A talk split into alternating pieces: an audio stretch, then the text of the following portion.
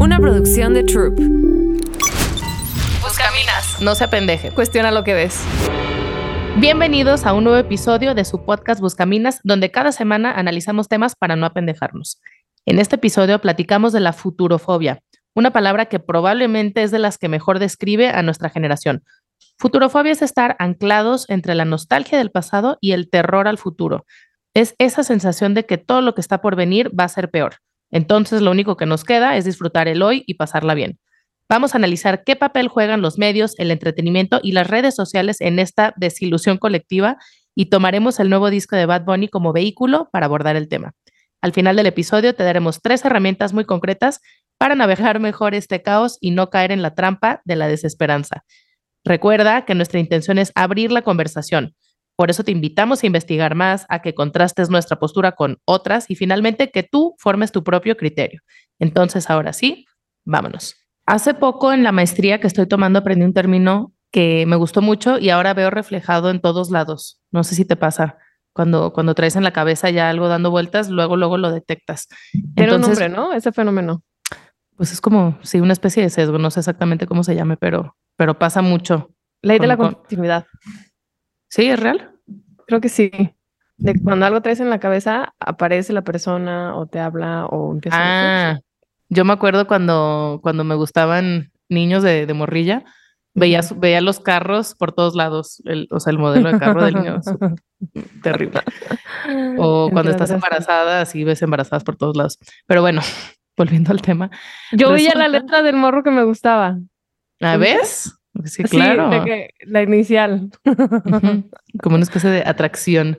Sí, sí. Eh, pero bueno, aquí resulta que el, periodista Héctor García Barnés analiza, bajo el concepto de futurofobia, a esta generación donde dice algo bien poderoso, que estamos anclados entre la nostalgia y el apocalipsis. Entonces, futurofobia, pues literalmente significa miedo al futuro y es como esta sensación de que todo lo que está por venir va a ser peor que lo que ya tenemos ahora.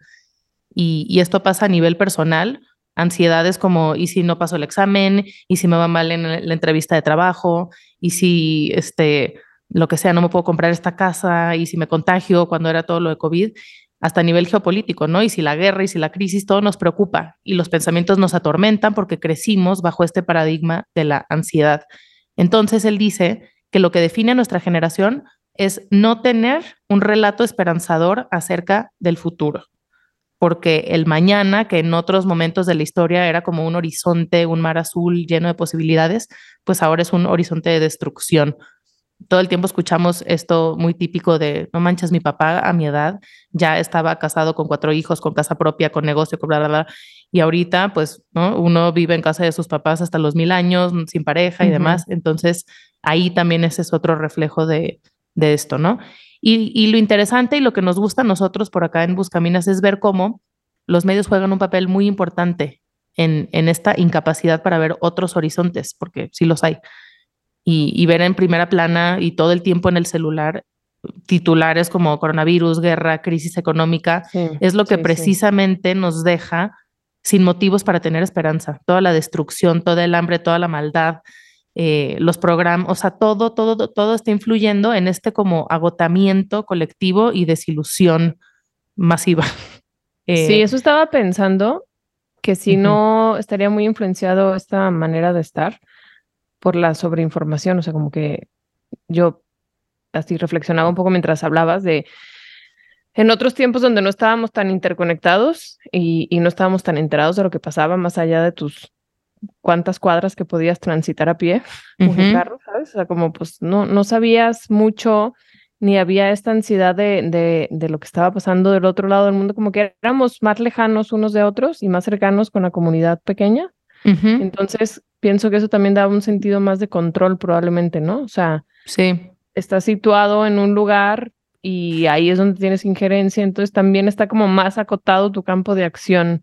Y si tu comunidad cercana pues no estaba padeciendo, pues probablemente no tenías estas amenazas externas, ¿no? Pero como ahora somos ciudadanos globales, pues lo que está pasando en Palestina me afecta acá igual, para bien y para mal, ¿no? Este... Exacto, tiene sus las dos caras. Sí, sí, sí, sí.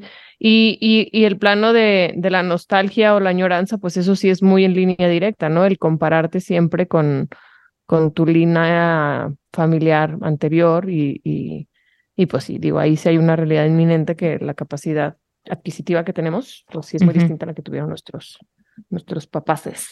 Sí, está cañón eso. Y de hecho yo hace poco, ¿cuándo fue?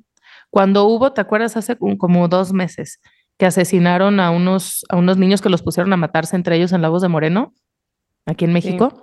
Hubo un día que me, me, me llené de ese contenido. Estuve, creo que, creo que seis horas en el celular, porque al final del día lo revisé. Y, y, era una angustia, o sea, físicamente me afectó muchísimo, muchísimo, de verdad. y, y entonces decidí ponerme un, como restringir mi tiempo en redes sociales y le puse, creo que toda la siguiente semana estuve viendo no más de 10 minutos en total. y, y de veras, pues claro que mi, mi, mente se fue a otros lugares, ¿no? Y no se trata de, de, ignorar la realidad ni nada, pero tampoco ayuda el que estemos paralizados por el miedo, el que estemos, no creo que el cerebro esté habilitado para recibir esa cantidad de amenazas y porque reacciona, reacciona como si fuera inminente el que a ti también te fuera a suceder algo así, entonces se vuelve todo muy complicado. En tu casa estás reactiva, estás de mal humor, no sé, sentí como, como muchas afectaciones en muchos niveles, fue, fue muy feo. Entonces, este, pero bueno, volviendo a la futurofobia, eh, pasa algo y este es el, el tema que vamos a abordar hoy porque se llama Bad Bunny y vamos a hablar de eso, porque cuando los medios hablamos de los medios de comunicación, pero ¿qué pasa cuando el medio es una persona, un líder de opinión que arrastra millones que tiene ese mismo miedo que tú? Entonces es muy interesante analizar el nuevo disco de Bad Bunny que acaba de salir hace 10 días, titulado Nadie sabe lo que va a pasar mañana. Y está cañón porque otra vez rompió todos los récords en un solo día este, y está haciendo lodo, ¿no? Este cuate. Entonces, tengo, como una relación tóxica con Bad Bunny. Ya sé, ya sé, sí me pasa, sí, sí te entiendo. Como que una parte de mí lo ama y otro lo odia, entonces. Sí, es que es muy bueno, la verdad tiene un gran talento. Sí, la verdad que sí. ¿Viste que estuvo en Saturday Night Live?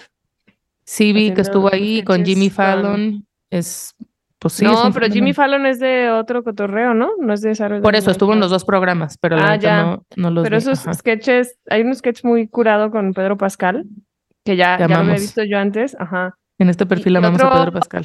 Muy jovencillo, este, que se llama Mauricio Algo, así, se me hace muy talentoso ese batillo. Eh, y, entonces lo hacen así como de las tías que conocen a la novia. Bueno, X, ahí como con la cultura latina está, está muy curado. Ah, pues habrá que verlo. Promocionando su nuevo disco, obviamente, porque este cuate es una máquina de, de, marketing muy impresionante. Todo lo que hizo los, los días previos al lanzamiento, borrar todo su feed de Instagram, estuvo lanzando como pistas con el número 13. Este, pues sí, la neta lo hace muy bien. Y, y bueno, el título, pues ya nos dice mucho de, de, lo que va, de lo que va a tratar, ¿no? El álbum. Y los videos están cañones. Justo hace rato estaba viendo todo el playlist en YouTube de sus videos de, de ese álbum y todos tienen algo en común, que es un caballo corriendo a toda velocidad en diferentes escenarios y a lo largo de diferentes como horas del día. Entonces tú, tú en la pantalla del video nada más ves un caballo, caballo como de carreras y se va moviendo pues lo de atrás, ¿no? Como que el, el back va cambiando. Entonces, eh, está muy cañón porque te, te, da como una, una sensación como de libertad porque estás viendo un caballo correr, pero al mismo tiempo dices, es un caballo de carreras, está corriendo en círculos o como que no tiene un destino fijo no está llegando nada más corre No está llegando a ningún lado. Entonces, está bien interesante que si van a escuchar el álbum, vean también el video porque la experiencia es como más completa para contactar como con este sentimiento de, de, de sinsentido, o sea, de ansiedad, como que, como que todas las canciones profundizan en esa incertidumbre del futuro y el sinsentido de la existencia de la fama, de estar en este en esta carrera que no te lleva a ningún lado. Y luego es como, lo, escuché también y es como un poco, pues sí, ¿no? Haciendo la analogía del, caballo que corre y sabe que no va a ningún lado, pero de todas maneras no tiene a dónde ir, entonces ahí se queda, ¿no? Porque sí, no saben el vacío que hay eh, estar enfrente de millones de personas o miles de personas y que todo el mundo opine de ti. Dice cosas así en, en una de las canciones. Sí Pero luego, pues aquí estoy en mi champán y luego como que le tira a otros ahí de sus colegas músicos, este, poniéndose en una posición de, pues, de don chingón, ¿no? Entonces, como esta paradoja de, de, esto no es, pero a la vez es lo que hay, ¿no? No sé, ¿tú cómo interpretas eso? Como de, pues sí, desesperanza al final, podría ser un poco. Desesperanza y yo detecto algo, algo muy interesante en, en justo estas paradojas, porque si te fijas, sus canciones empiezan hasta con un, un estilo que no es reggaetón, tú no detectas que sea una canción de reggaetón. En los inicios es como otro tipo de, de melodía y empieza como con estas reflexiones un poquito más profundas y tal, y luego hay un corte, el teléfono, la canción que se llama Teléfono, no me acuerdo qué, y hay como un, corte en la canción y tras vuelve ya lo mismo. Entonces es como que reflexiona de su vida tal y luego como que vuelve, vuelve a lo mismo. Y, y entonces yo lo sintetizaría esto como que Bad Bunny sustituye el miedo por el deseo.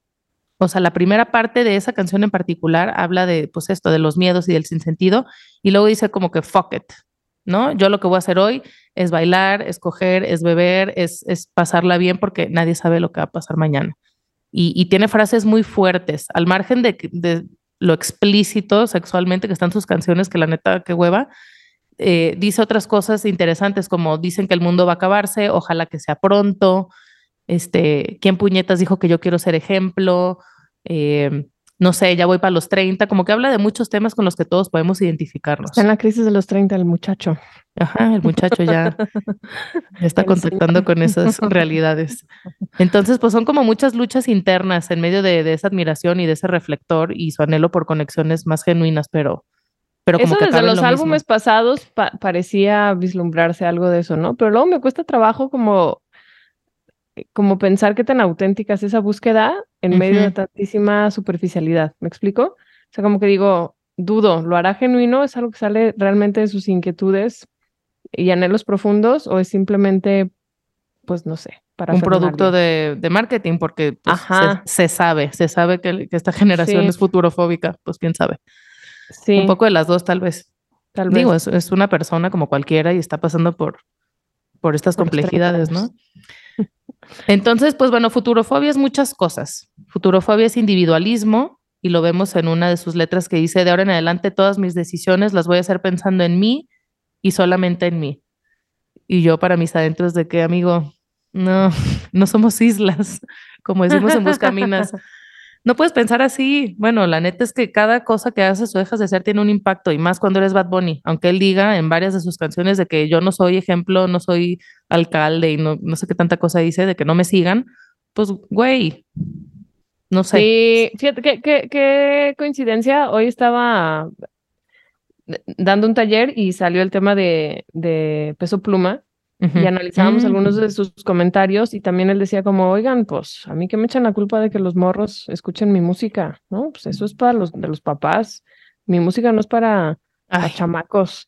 Eh, y, y, no es el primero que se quiere sacudir la responsabilidad que trae, pues el peso de, de, de la figura que, Exacto. que estos dos son. Entonces es como, pues ahí sí hay algo de individualismo, ¿no? Como de no querer aceptar el beneficio de tu posición sin la carga que también trae, ¿no? Y eso yo creo que debe de generar mucha frustración o como mucha disonancia, ¿no? ¿No lo crees? Sí. Sí, sí, totalmente. Qué interesante. Y eso pasa todo el tiempo, ¿eh? Todo el tiempo con Cardi B también me acuerdo que en su momento cuando salía en uno de sus videos igual decía, pues, pues yo qué, esto es música para adultos y yo pongo ahí que son este explícitos mis tales, pero, güey, vas a los tacos y ponen los videos, vas a la gimnasia y ponen los videos a llevar a tus hijas, ya sabes. O sea, está en todos lados. No puedes ignorar que eres parte central y que tu música, de una cultura y que tu música genera cultura. Sí. Y permea, te guste o no. O sea, no sé, se me hace como bien chafa esa, esa justificación. Estás promoviendo algo, te guste o no. O sea, claro. O sea, tal vez la futurofobia viene en esa incapacidad de, de ser partes en la co-creación de ese futuro. O sea, nos queremos quedar al margen. Tal vez queremos que nos sea dado y simplemente gozar de los beneficios, pero no estamos dispuestos a ensuciarnos las manos, ¿no? Sí, totalmente. Entonces, este, pues bueno, futurofobia también es pensar esta parte que decíamos, ¿no? atrapado entre la nostalgia y el apocalipsis. y es pensar precisamente que todo el tiempo pasado fue mejor. Y, y Bad Bunny también lo refleja en este nuevo disco. Vemos que toca las raíces del trap, que, o sea, como que deja de lado el reggaetón, como les decía, en algunos de sus beats, que se oyen más minimalistas, regresa a sus raíces, incluso en videos como Mónaco, vemos que sale con el corte de pelo rapado que traía cuando se hizo famoso apenas. Y en algunos de sus videos pone fotos de él de hace 10 años o 15 años, ¿no? haciendo referencia, ajá.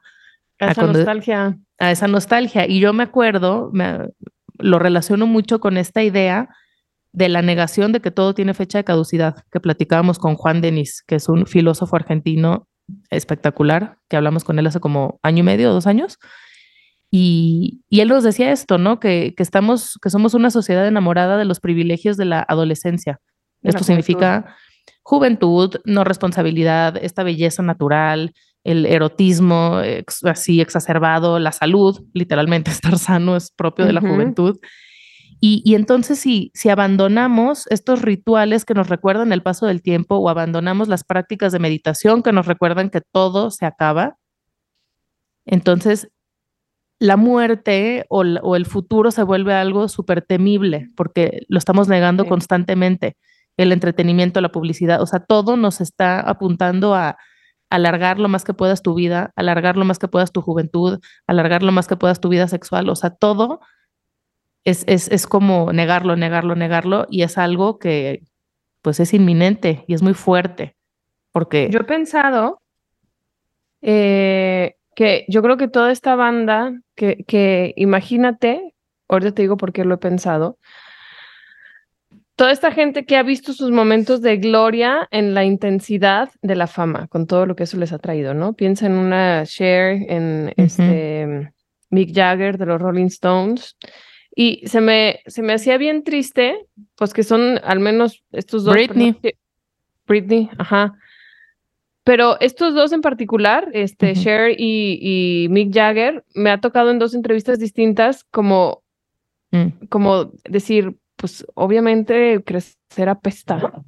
Y lo decían con una nostalgia que a mí se me hacía, hasta ternura me daba, ¿sabes? Como que si, de por sí crecer, pues todo el mundo dice que es difícil, crecer dejando todo eso atrás. Debe ser Toda esa juventud, ajá, con su, toda su intensidad y los deseos eh, ejercidos en todo su magnitud, pues debe estar muy cañón. Sí, sí, creo. Sí, esto de crecer apesta, pues sí, también. Se, yo sí veo más espacios donde se abren estas conversaciones de gente que ya está en los 40, en los 50 y, y sí, pues está padre literalmente abrir la conversación y hablar de estos temas porque no estamos preparados para asumir, asumir, asumir las transiciones de la vida y el paso del tiempo. Y, y también pensaba yo. ¿Por qué dices eso? No, que la gente dice, pues, o sea, lo, acepta abiertamente, pues crecer apesta. Ah. Hacerte viejo no está chido, pero esa es nuestra perspectiva occidental, consumista, ¿no? Bajo todo este contexto de, de, redes sociales y de lo que hemos hablado. Hay otras formas de ver la, la, mm, el, paso, del tiempo, sin duda, y, deberíamos estar mirando hacia allá. A mí me da mucha risa como, o sea, el, todas las personas que, nacimos en los 80s o en los 90s, la cultura popular está constantemente apuntando hacia nuestra nostalgia. El, el 90s Pop Tour, el 80s Pop Tour, la casa de los famosos, o sea, la gente que invitan ahí, la reunión de RBD que ha roto récords y está haciendo lodo con sus conciertos, que apelan como pues a la gente que crecimos con RBD y entonces te recuerda a las épocas más chidas de tu juventud, estos conciertos de Flans con Pandora, Mijares con Emanuel, todo es como que revivir, revivir, revivir el pasado y, por un momentito volver a probarlo.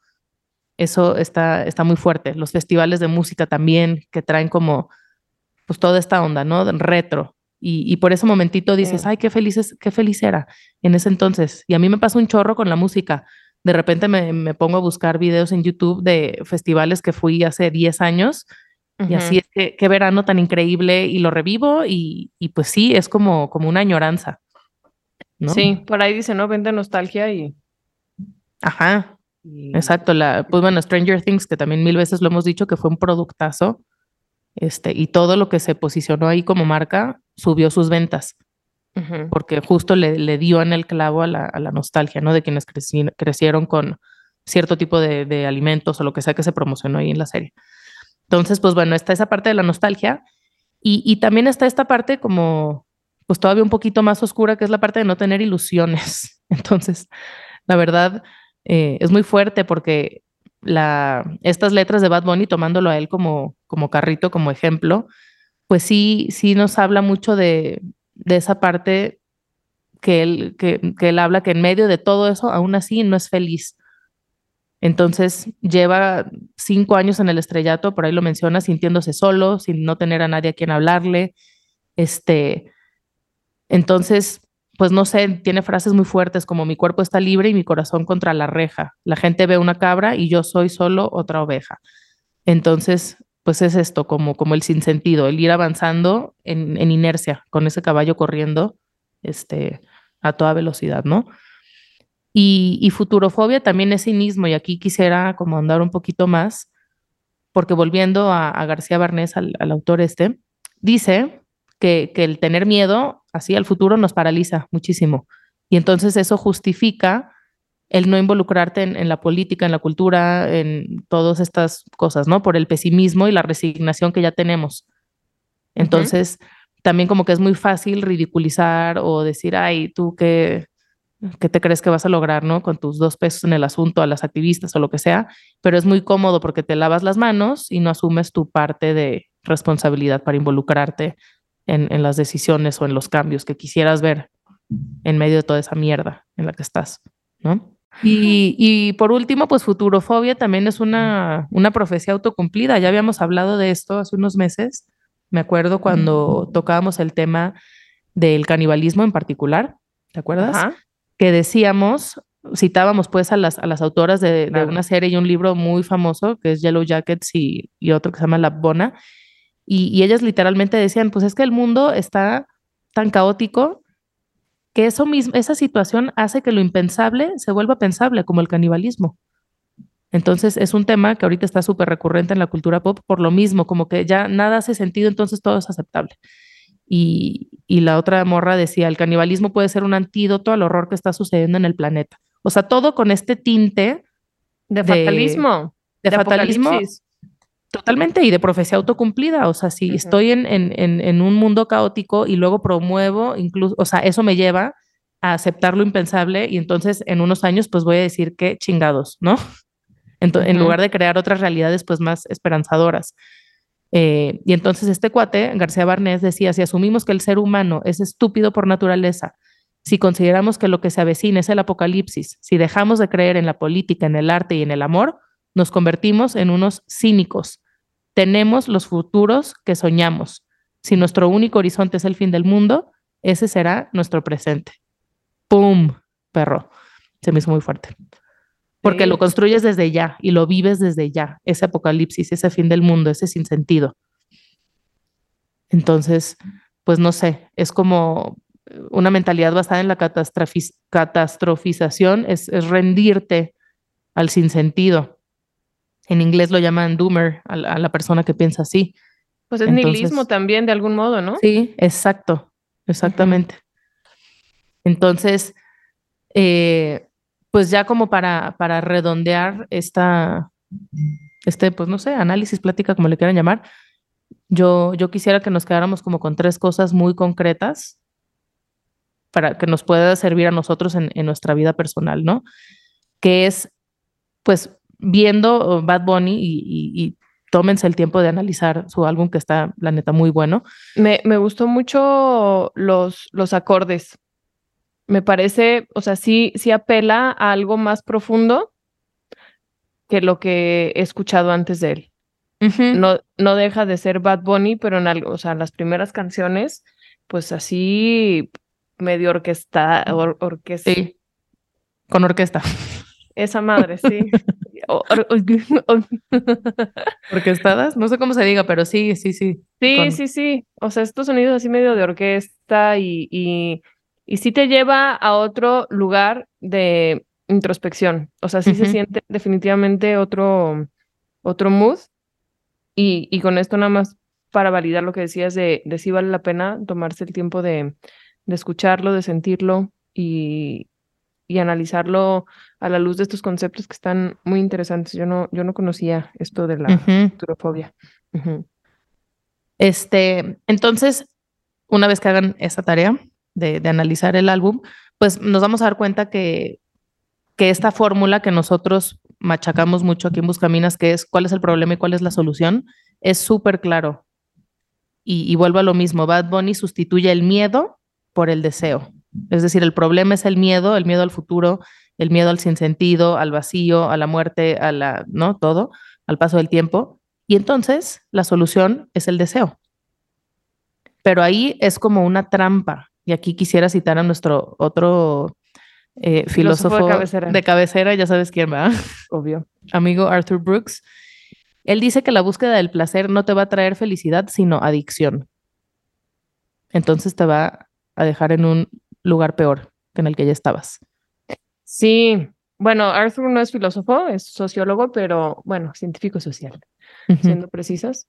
Mm, sí, esta parte se me hace muy buena que, que, que, se acote, porque yo siempre he tenido un poco de conflicto, el otro día platicaba eso, de, de el venimos a pasarla bien. ¿No? ¿No lo has escuchado un montón? Creo que hasta hay una. Sí, obvio. Y, se me hace como una trampa bien intencionada, pero, pero bastante problemática, justamente por esto, ¿no? O sea, por, por, esta idea de Arthur, bueno, validada por muchos, que, que, buscar el placer como fin solamente nos va a llevar pues a este vacío apocalíptico, ¿no? Porque no hay sentido ahí. Exactamente. Donde falta el sentido no hay, o sea, nada, nada de lo que persigas te va a llevar a ningún lugar como el caballo a toda velocidad de Bad Bunny. O sea, realmente está, está bueno eso para masticarlo. Sí. Y hay otra, hay otras, hay como unos elementos que, que mm, Arthur C. Brooks, la C aparentemente es muy importante. En su nombre. Eh, en su nombre, que, que dicen, o sea, no se trata tampoco de, de mm, desesperanzarnos en vivir una vida placentera y tal, pero cuando se vuelve algo realmente mm, pleno, es cuando ese placer va acompañado de, de la memoria, ¿no? Que genera un recuerdo y cuando es compartido con otros. Se me hace bien fuerte eso. Entonces. Pero siento que eh, eso ya es otro, o sea, porque ahorita yo estoy pensando, muchas de las canciones de Bad Bunny, todas involucran gente y todas involucran recuerdos de la noche, de anoche y no sé qué y tal. No necesario, o sea, tiene que estar como contextualizado en, en un algo mucho más grande y mucho más trascendente. Pero lo que busca lo que busca Bad Bunny, a ver, juzgándolo así simplemente por, por, lo que nos pueden decir sus letras y por lo que él también dice, ¿no? De que está vacío, está solo, no es el encuentro entre personas, ¿sabes? O sea, ah, Busca es él está movido por el deseo. Sí, sí. Por, el, por la búsqueda del placer, que es diferente. Entonces, el que haya gente no, no es nada más el que haya gente porque haya gente, es, es, es, una relación entre, entre individuos, pues. Es, generar un vínculo, es compartir, es, ajá. Me encanta a mí ese concepto de educar en el, o sea, que, que la educación sexual involucre la educación en los vínculos, cómo funcionan. Literalmente no sabemos cómo funcionan nuestros, nuestros cableados y nuestras interacciones y ahí vamos como ciegos, guiando a otros ciegos. Se me hace muy, muy cañón, tropezándonos pues unos contra otros si no sabemos cómo funciona esto. Entonces, bueno, número uno, sustituye miedo por el deseo. Mediten sobre eso. Número dos, la futurofobia paraliza y nos quita agencia. Pero en ese quitarnos agencia, ¿a quién se le estamos cediendo? Porque alguien está tomando las decisiones. O sea, el mundo no para, el mundo sigue girando, sigue a mil. Y mientras nosotros estamos paralizados de miedo, alguien más está accionando. ¿Quién es? No lo sé. Pensemos sobre eso.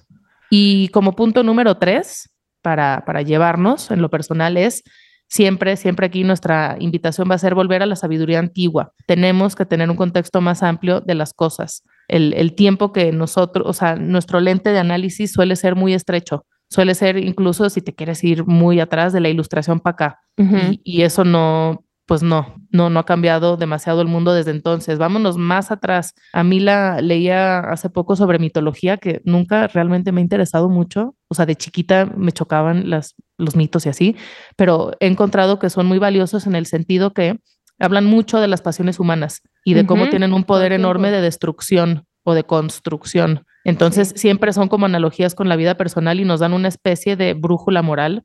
Eh, y, es muy bueno leer sobre la mitología, ¿no? Nos habla de nuestra naturaleza humana, nos conecta como con el origen, nos ayuda a enfrentar dilemas, nos muestra las consecuencias de nuestros actos. Eh, es, es, muy importante leer mitología. A mí me gusta, pero me desespero porque nunca me acuerdo de los nombres. Ah, ya sé, soy pésima. Sí, siempre tengo que tener como el árbol genealógico porque luego la griega y la romana se mezclan y entonces confundes los dioses, aunque en realidad son el mismo. Sí, es un pedo pero, pero lean mitos. Aunque sea para niños, de verdad, aunque sea un librito de, mitología para niños, te, puede dejar buenos, este, buenos tips. El otro día le, iba leyendo a mi hijo en la carretera el mito de, de, de las alas de cera, que por no obedecer a su papá, ah, claro. fue, fue muy ambicioso y se puso muy cerca del sol. Y ¿Ves? Una vez más no me acuerdo cómo se llama, pero claro que me acuerdo. Sí, sí, sí. ¿Cómo se llama? Eh, ay, güey. Ícaro. Ícaro. Ícaro. Icarus.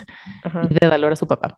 Entonces, bueno, eso y, otra fuente de, sabiduría antigua, sobre todo ante esta incertidumbre, es el estoicismo. Es una gran herramienta en esto en particular. ¿Por qué? Porque el estoicismo nos invita constantemente a soltar el control. Si algo no está en nuestras manos, literalmente no hay nada que hacer, ¿no? No pienso, como diría alguien que conocemos. Entonces, no, vale la pena como enredarnos en, en estas en estas angustias si no podemos hacer nada al respecto. Y, esto no es como ser indiferente o, no involucrarte en lo que sí está en tu campo de acción, es simplemente pues ser más inteligente. Sí. Y soltar. Es lo que en educación llamaríamos un aprendizaje basado en procesos. O sea, es como lo único que puedes controlar es el proceso, pero tienes que soltar el resultado, mm. confiando en que si tu proceso es bueno, el resultado eventualmente va a llegar a donde necesita estar. Pues bueno, ahí se los dejamos en tres pasos finales para, para meditar, para que vean que Bad Bunny nos puede enseñar más de lo que creemos. Y entonces, pues bueno, esa es nuestra opinión, nuestra interpretación. Obviamente, como cualquier obra de arte, cabe para muchísimas conversaciones. Entonces nos va a interesar muchísimo que nos platiquen cuál es la de ustedes, cuál es su visión, que aprendieron. Eh, hay ahorita ya en Spotify la opción de comentar. Hay unas cajitas que vienen ahí, entonces por favor pásenos a dejar sus comentarios o si están en YouTube, eh, suscríbanse y hagan todo lo que tengan que hacer para generar mucha interacción con nosotros y que podamos seguir creando contenido para ustedes. Eh, recuerden que vamos a dejar también aquí todos los links de los recursos que hemos estado platicando por acá para que si quieren indagar más en, en estos temas lo hagan. Y pues nada, gracias por escucharnos. Nos vemos la siguiente semana. Pues caminas. No se apendeje. Cuestiona lo que ves.